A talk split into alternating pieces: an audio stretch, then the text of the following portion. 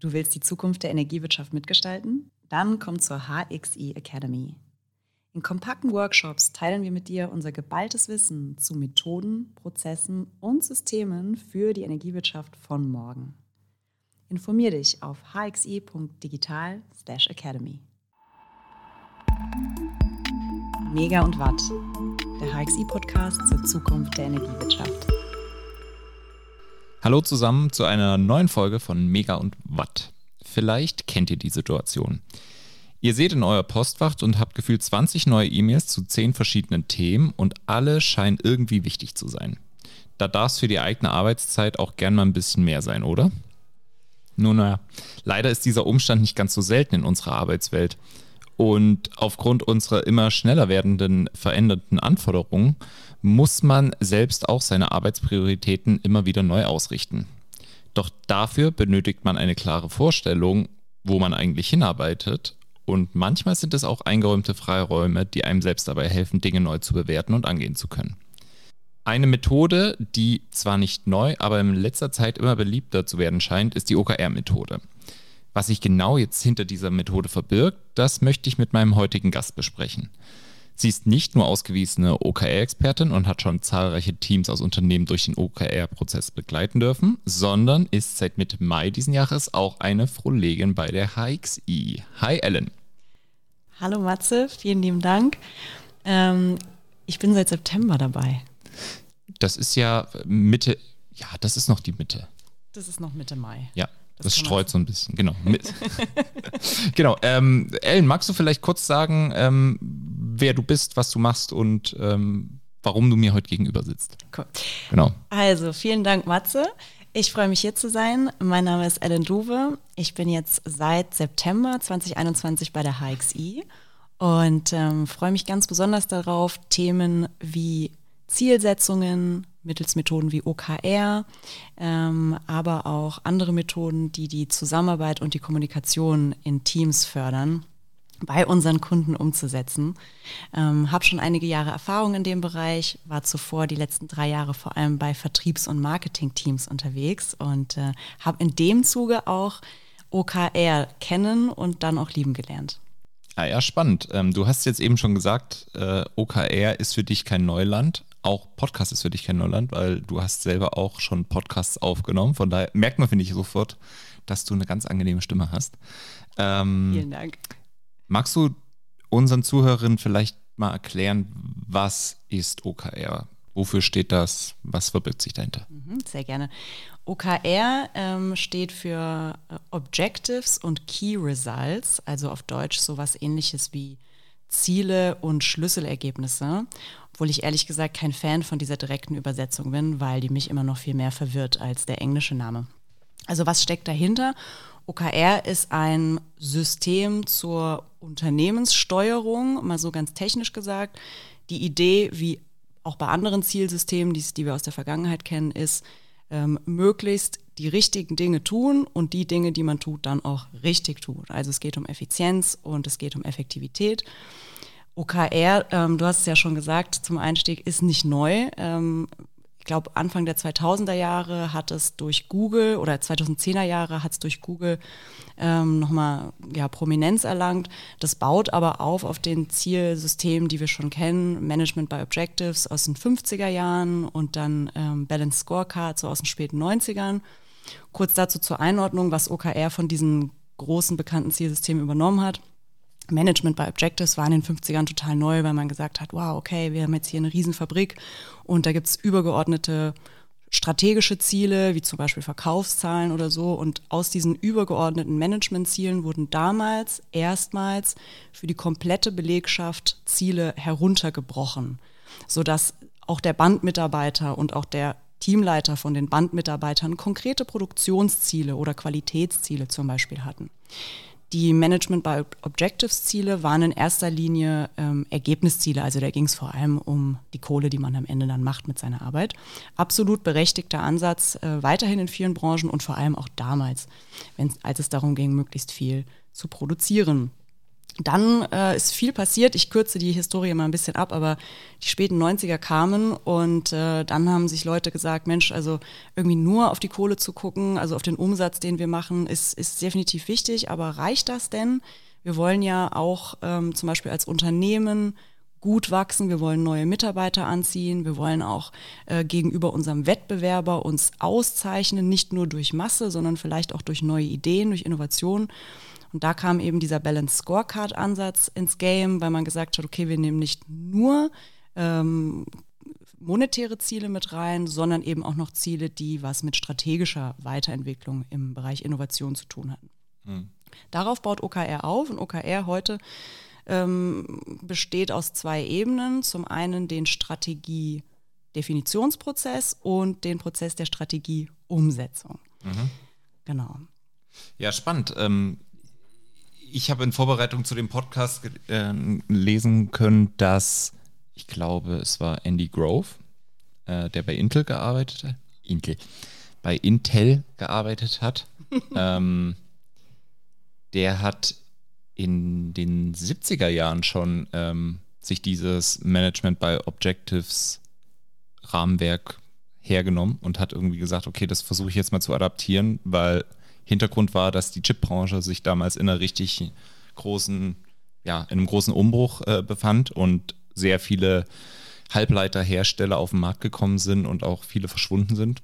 Und er gesagt hat, ja, ähm, wenn wir jetzt nicht etwas an der Art wie wir unsere Chips herstellen, ändern, dann äh, wird Intel pleite gehen. Und ich glaube, das erste Objective, was er damals beschrieben hat, war einfach so den, den weltbesten Halb Halbleiter-Chip in kürzester Zeit bauen. Und mit diesem Satz ist er zu seinem Entwicklerteam gegangen, hat gesagt, den Rest macht ihr. Und wir treffen uns äh, nach x Wochen wieder und ihr sagt mir, was ihr erreicht habt. Und genau, Intel gibt es heute noch. Ich glaube, die bauen fleißig Werke und auch gerade jetzt äh, in der aktuellen Krise mit Halbleiterbranchen sind die äh, relativ gefragt noch. Ja, sehr gutes Beispiel. Also dem OKR-Zielsystem sagt man ja auf jeden Fall nach, dass es die Innovationsfähigkeit von Teams fördert. Ähm, vielleicht mal kurz dazu, wie das in der Theorie und oft auch in der Praxis funktioniert. Also Management by Objectives haben wir gesagt, Ziele runterbrechen. Das ist diese klassische Zielkaskadierung. Von oben wird gesagt, was zu erreichen ist und das wird umgesetzt.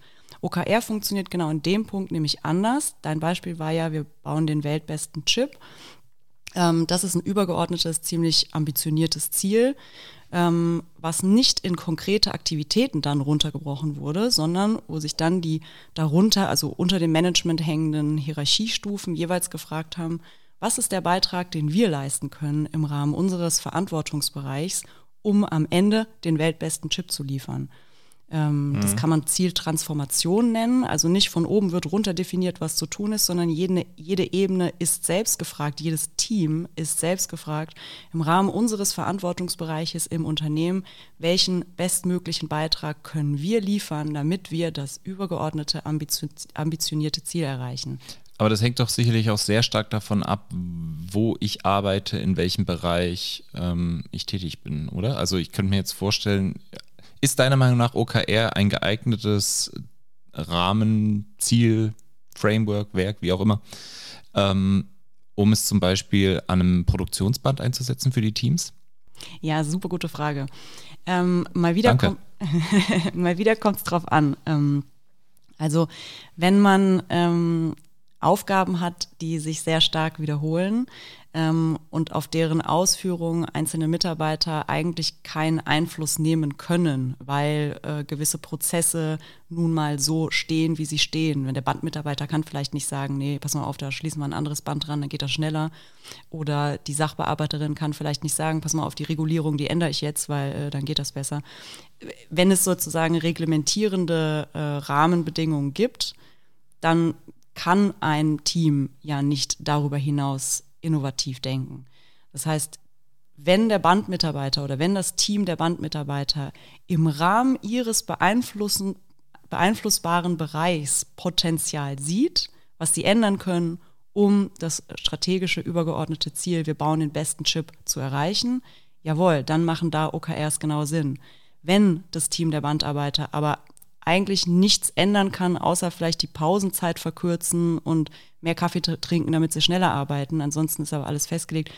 dann machen OKR in dem Sinne keinen Sinn. Mhm. Es geht also bei OKR darum, die Mitarbeiter in die Situation zu bringen, selber auf Basis ihrer Expertise und ihrer Erfahrung zu hinterfragen, was können wir anders machen, was können wir besser machen, was können wir vielleicht auch weglassen, um ein vom Management vorgegebenes Ziel zu erreichen. Hier jetzt mal vielleicht exemplarischen Chef. Die Leute kommen einfach ihrer Arbeit nicht nach, weil die, weiß ich nicht, zu dumm sind oder was. Was würdest du so jemanden empfehlen, warum er OKR einführen sollte? Hm, gute Frage. Ähm, sehr gerne. also, ähm, OKR, wie jede neue Version der Zusammenarbeit, die man einführt, funktioniert natürlich nur dann, wenn alle Beteiligten auch Bock darauf haben. Also sprich, wenn ich mit so einem Chef reden würde, würde ich erstmal das Menschenbild von dem hinterfragen und sagen, okay, also wenn du wirklich im tiefsten Kern glaubst, dass deine Mitarbeiter zu dumm sind, dann glaube ich, wird das nichts mit dir und OKR. Denn was von der Führungskraft natürlich verlangt wird, ist, dass die Führungskraft, sag mal, aufhört, ähm, dem Team die Ziele vorzugeben. Mhm. Das ist ja logisch. Also, ist kein Kontrollinstrument. Ne? Also Genau. Wir erleben es ja immer wieder, dass äh, das ganz gern auch hergenommen wird, tatsächlich von den Führungskräften, um eigentlich ein reines Controlling zu machen. Geht jetzt am, an der Kernidee de, von OKR natürlich komplett vorbei. Ja, ähm, und das ist ein äh, wichtiges oder häufiges Missverständnis, insofern auch ein wichtiges, dass wir jetzt darüber reden. Ähm, denn was ändert sich, wenn OKR eingeführt ist im Team? wir haben uns als Team, nehmen wir jetzt mal das Beispiel, wir sind Bandarbeiter und wir hatten da äh, jetzt ein Potenzial gesehen, wo wir unsere Arbeit ähm, effizienter gestalten können. Und ähm, das haben wir uns jetzt in, in Form von OKRs gesetzt. OKR funktionieren nicht nur einmalig, also nicht nur am Anfang eines Jahres, ähm, sondern tatsächlich setzt man sich OKR bestenfalls pro Quartal. Also pro Quartal kommen wir als Bandarbeiterteam oder egal als welches Team zusammen und reflektieren, waren die Ziele jetzt nun passen für uns, was haben wir erreicht, äh, wo haben wir uns überschätzt oder unterschätzt. Das ist also einmalig die Zieldefinition pro Quartal, zusätzlich dann aber der wöchentliche Austausch, circa wöchentliche Austausch über den Zielfortschritt. Mhm. Das heißt, wir kommen zum Beispiel jede Woche zusammen und sprechen darüber, ja, wie kommen wir voran? Was sind unvorhergesehene Hürden, mit denen wir bei der Zielplanung nicht gerechnet hatten? Und dieser wöchentliche Austausch ist ein Ansatzpunkt für Kontrollfreaks, sage ich mal. Denn mhm. was, was erfordert es von den Mitarbeitern, von uns Bandarbeitern erfordert es, dass, erfordert es, dass wir plötzlich einmal die Woche sehr offen miteinander darüber sprechen, was wir gemacht haben. Mhm. Bei Bandarbeitern ist es vielleicht recht einfach, weil da sieht man, was man macht. Aber wenn wir jetzt mal an ein Team von Marketing-Mitarbeitern denken, Team von Beratern, Leuten, wo man eben nicht immer direkt sieht, was die machen, mhm. ist es ein ganz schöner Change. Plötzlich sind die Leute aufgefordert, offen darüber zu berichten, was habe ich gemacht, was ist gut gelaufen, was ist auch nicht gut gelaufen, was habe ich daraus gelernt, mhm. damit wir dann im Team gemeinsam überlegen können, okay, cool, was machen wir aus den Erfahrungen, wie können wir uns verbessern.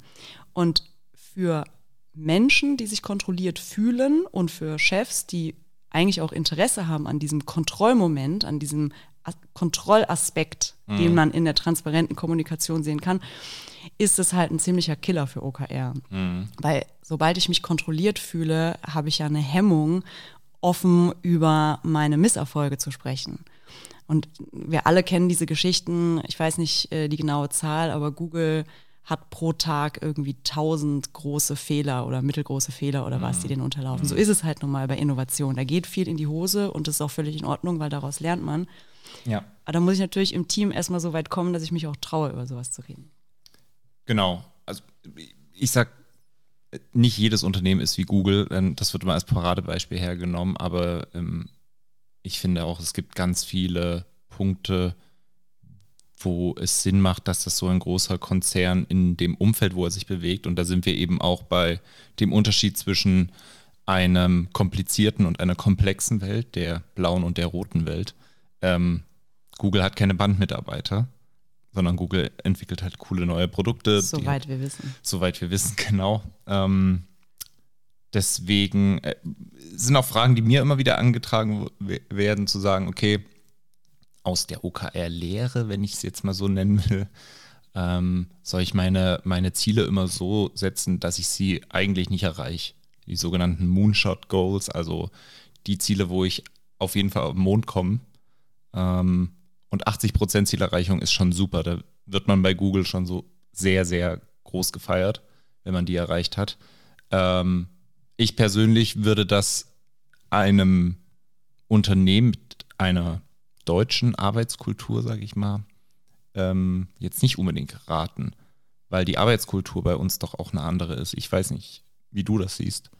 Ja, ich sehe das genauso. Also gerade dieses Thema mit den sehr ambitionierten Zielen oder Moonshot-Goals ist stark teamabhängig. Mhm. Ich glaube, es gibt auch in Deutschland die Teams, ähm, die sich selbst schon als High-Performing-Team einstufen würden. Für die ist das vielleicht äh, passend. Für das Durchschnittsteam ähm, oder für den Durchschnittsmenschen gehört es ja dazu, dass man den Erfolg auch feiern will. Und wann tritt der Erfolg ein, wenn man ein Ziel erreicht hat oder vielleicht sogar übertroffen hat? Ja.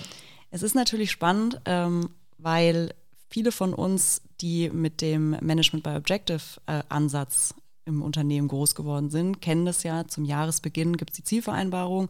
Da setzt man sich dann vielleicht mit dem Chef zusammen und dann wird gesagt, so, pass mal auf, also äh, was willst du für Ziele haben dieses Jahr? Und dann sagst du zwei, drei Sachen, von denen du weißt, die habe ich bestenfalls im ersten Quartal eh schon erreicht. Dann kriege ich meinen Bonus und da kommt vielleicht noch ein bisschen was dazu und dann, dann läuft das und dann gibt es einen feuchten Händedruck und das sind dann die Ziele. Darüber rede ich auch mit meinen Kollegen nicht, aber wir wissen, bei allen läuft so und, und so.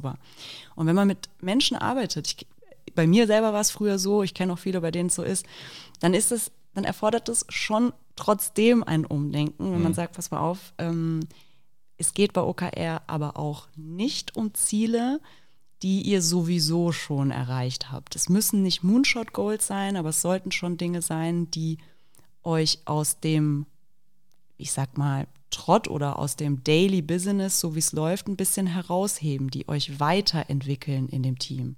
Also Tagesgeschäft nicht äh, abbilden. Es kommt sehr stark darauf an, Matze. Ähm, es kommt darauf an, würde ich sagen, ähm, inwiefern die Aufgaben des Tagesgeschäfts für die Erreichung des strategischen Ziels notwendig sind. Mhm. Nochmal zur Wiederholung, also das strategische Ziel bei OKR wird ja von der Unternehmensleitung vorgegeben. Es können auch mehrere strategische Ziele sein, die zum Beispiel für ein Jahr gelten. Und ich in meiner Abteilung mit meinen Kollegen frage mich dann, hm, was in unserem Verantwortungsbereich könnten wir machen, müssten wir mehr machen oder sollten wir vielleicht weglassen, damit wir dieses strategische Ziel erreichen. Dafür brauche ich dann aber auch äh, komplette Autorität in diesem Bereich als Team. Also ich brauche dann keine Führungskraft, die mir dazwischen funkt und sagt, nee, mach das mal anders. Ja, genau. Also ähm, die Idee von OKR ist ja, dass wir Mitarbeiter mehr gefragt sind und unsere Expertise und auf Basis unserer täglichen Erfahrungen neue Ideen einbringen. Das kann ein Chef alleine ja überhaupt nicht. Das kann ja auch ein Mitarbeiter alleine nicht. Es geht mhm. ja um diesen Groupthink-Aspekt sozusagen. Die Führungskraft ist weiterhin wichtig bei OKR, ähm, selbstverständlich, aber explizit aus der Rolle ähm, der nächsthöheren Hierarchieebene. Was heißt das? Ähm, die Führungskraft hat nochmal einen anderen Blick auf die Tätigkeiten und vor allem auf die Ergebnisse, die aus dem Ziel kommen. Führungskraft hat bestenfalls auch nochmal anderen Erfahrungshintergrund und steht dem Team bei der Zieldefinition auf Neudeutsch sagt man jetzt Sparingspartner oder als Coach zur Seite, um zu hinterfragen, ob das, was das Team sich da vornimmt, wirklich leistbar ist und ob das wirklich der beste und richtige Beitrag ist zur Erreichung der strategischen Ziele. Jetzt sind wir aber ganz viel oder haben wir ganz viel darüber gesprochen, was Teams machen müssen oder was ich als Individuum, der in einem Team arbeitet, ähm, wie ich meine Arbeit mir überlege zu strukturieren und meine Ziele setze. Es bedarf ja aber trotzdem auch eines Rahmens, der vorgegeben ist. Also es ist ja in keinem Fall so, dass man sagt, OKR ist so dieses freie Radikal und jeder kann sich überlegen, wohin die Reise geht und ähm, fängt dann mal an zu arbeiten, sondern man braucht ja schon auch diese Vorgabe, wie du hast eben strategische Ziele, Jahresziele genannt. Also wie ist das denn einzuordnen? Wie würdest du die Rolle des Managements und der, der Vorstandsebene damit einschätzen, was OKR angeht? Also vorab würde ich sagen, ähm, sagen wir, Best Case ist OKR im ganzen Unternehmen eingeführt, also dass auch die Vorstandsebene da explizit äh, mit drin ist. Realität ist äh, aus meiner Erfahrung und vielleicht auch aus deiner eher, dass sowas dann in einem einzelnen Team eingeführt ist und das Management damit erstmal wenig zu schaffen hat. Ähm, das klappt übrigens auch so recht gut. Aber ähm, das Management gibt bestenfalls eine Vision vor. Ähm, manche nennen es auch Unternehmensleitbild. Manchmal ist es auch eher so eine Mission. Was bedeutet das? Eine großes, längeres, übergeordnetes Ziel, was die Frage beantwortet, warum gibt es uns? Mhm. Was ist der Beitrag, den diese Firma leistet? Das bleibt aber schon beständig. Ne? Also du, du brauchst ja schon auch so einen festen Anker. Ich habe es ja auch gesagt, viel verändert sich immer. Aber das ist dann eher auf dieser operativen Ebene, wo OK, OKR dann abspielt. Genau. Der Fall. Genau, so eine Vision ist relativ ähm, äh, langfristig. Also ich glaube, zwischen 5 und 25 Jahren kann man sich da alles vorstellen. Ähm, wir sind der zuverlässige Stromversorger in unserer Region. Mhm. Oder so könnte jetzt eine typische Vision für einen Energieversorger sein. Daraus leiten sich dann pro Jahr das wäre jetzt die OKR-Logik, dass sich pro Jahr daraus strategische Ziele ableiten. Ne? Klar, für die einzelnen Bereiche. Ne? Genau. Netzmanagement, Netzbau, wie auch immer, alle, die da mit dran beteiligt sind, um so eine Vision, wie so du, du sie eben genannt hast, auch äh, die darauf einzahlen. Ganz genau. Was ist es, was wir im nächsten Jahr erreichen wollen, damit wir unserer Vision treu bleiben oder ihr näher kommen, wenn wir da noch nicht sind? Und aus diesen jährlichen Zielen leiten sich dann einzelne Teams auf Basis ihrer Zuständigkeit im Unternehmen ihre OKR-Ziele für das nächste Quartal ab. Wie kann man sich das vorstellen und was ist jetzt eigentlich der Unterschied zwischen dem O und dem KR? Also das Objective, zu Deutsch eigentlich Ziel, ist ähm, wie das Ergebnis, was das Team am Ende des Quartals sehen will. Ein Beispiel für ein Objective, äh, was sich ein Team im Rahmen von drei Monaten setzt, könnte zum Beispiel sein, unsere Kunden können ihren Stromverbrauch flexibel über eine digitale Schnittstelle ablesen. So, das ist nicht messbar, das ist aber schon relativ konkret und das wissen wir als Hörer jetzt nicht, aber für dieses Team ist das auch einigermaßen ähm, ambitioniert, weil da sind sie momentan noch nicht. Mhm. Und auch das wissen wir als Hörer nicht, dieses übergeordnete Ziel zahlt auf deren, auf eines der Jahresziele ein. So, da haben wir jetzt also ein messbares Ergebnis, was das, äh, ein nicht messbares Ergebnis, was das Team sich definiert hat. Und darunter ordnen sich jetzt die Key Results ein. Key Results übersetzt Schlüsselergebnis. Äh, besser finde ich, ist es eigentlich eine messbare Aktivität.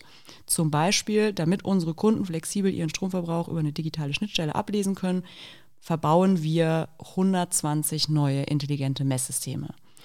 Das, da ist ein Verb drin, das ist relativ wichtig für die Key Results, damit, äh, wenn es wöchentlich besprochen wird, auch klar ist, dass es um Verbauen geht und nicht um Planen geht oder nicht um drüber nachdenken.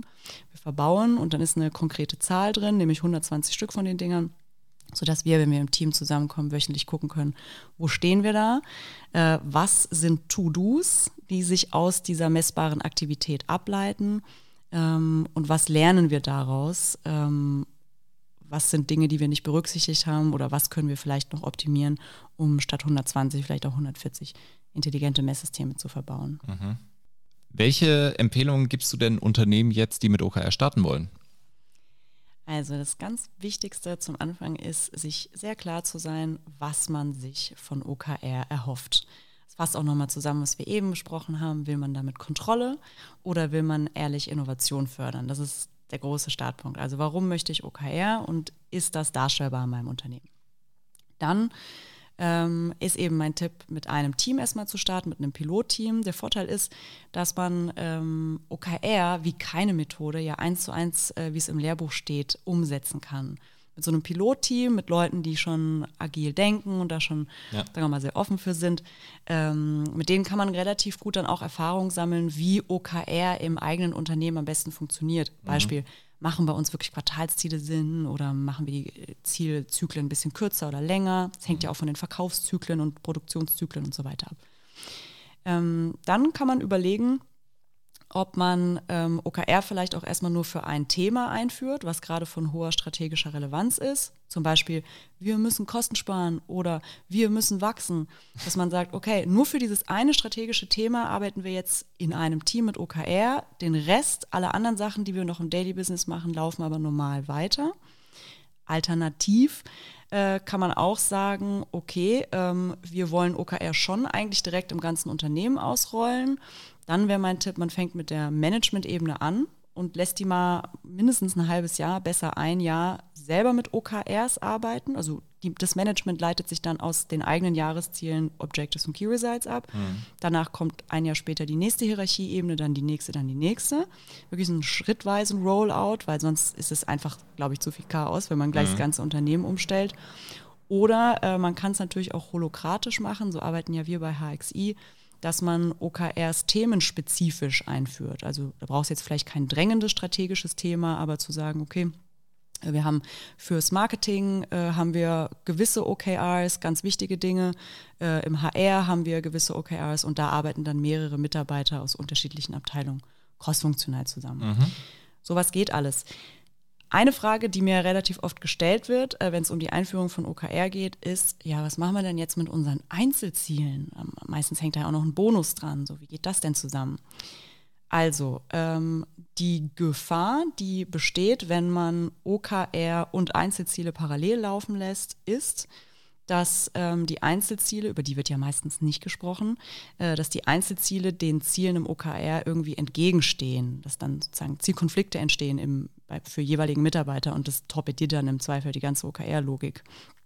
Dann gibt es ähm, die Möglichkeit zu sagen, okay, also die Einzelziele geben wir auf ähm, und wir koppeln den individuellen Bonus pro Person an die Erreichung der OKR-Ziele.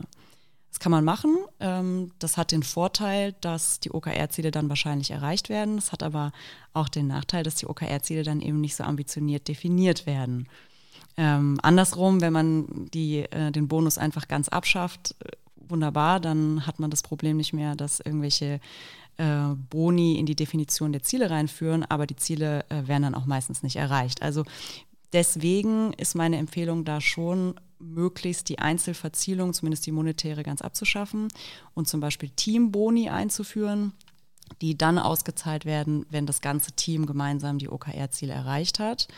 Als Führungskraft bedeutet das dann aber natürlich noch mal mehr, dass die Führungskraft challenged und darauf achtet, dass die Ziele nicht zu lame oder zu lasch formuliert werden. Ähm, und als Führungskraft selber hast du dann natürlich auch noch mal mehr Verantwortung, die persönliche Weiterentwicklung der Mitarbeiter unabhängig von solchen Entwicklungszielen in Einzelgesprächen zu fördern. Ne? Mhm. Also ja. ähm, das ändert sich dann ein bisschen, aber ähm, das ist vielleicht ein Thema für unseren nächsten Austausch. Auf jeden Fall. Äh, Ellen, erstmal vielen herzlichen Dank, dass du uns OKR vorgestellt hast äh, in so ausführlicher und, wie ich finde, sehr einleuchtender Art und Weise. Bevor ich dich hier aus dem Podcast entlasse, ähm, durchläufst du natürlich auch die Standard-Abschlussrunde, äh, die dieser Podcast immer hat, ähm, die da heißt. Was ich zum Schluss noch sagen möchte. Ja, ähm, was ich zum Schluss noch sagen möchte, ist, dass OKR, ähm, wie jede Kommunikationsstruktur im Team, die auf transparente Kommunikation aus ist, dann auf keinen Fall funktioniert, wenn die Leute sich nicht trauen, den Mund aufzumachen. Ähm, das nennt man jetzt heutzutage psychologische Sicherheit, aber das ist etwas, da sollten Führungskräfte, Teammitglieder, Teamcoaches auf jeden Fall darauf achten. Ich habe da mal so äh, vier Kriterien mitgebracht. Ähm, da gibt es wahnsinnig viel zu, zu lesen zu psychologischer Sicherheit, wen es interessiert, aber ich würde sagen, hat die Führungskraft oder hast du das Gefühl, dass jeder sich Teil der Gruppe fühlt? Das ist ein wichtiges Kriterium dafür, dass die Leute überhaupt offen miteinander kommunizieren. Ähm, traut denn sich jeder in der Gruppe Fragen zu stellen? Traut denn sich jeder in der Gruppe auch offen die eigene Meinung zu sagen? Und viertens, traut sich denn jeder in der Gruppe auch den Status quo zu hinterfragen?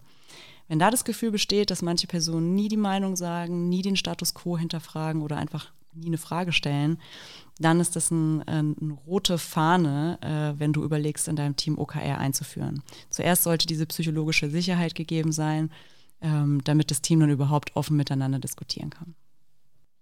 In diesem Sinne, Ellen, vielen Dank, dass du heute da warst und ich freue mich auf die nächste Podcast-Aufnahme mit dir. Dankeschön. Danke, danke dir, Matze, hat viel Spaß gemacht.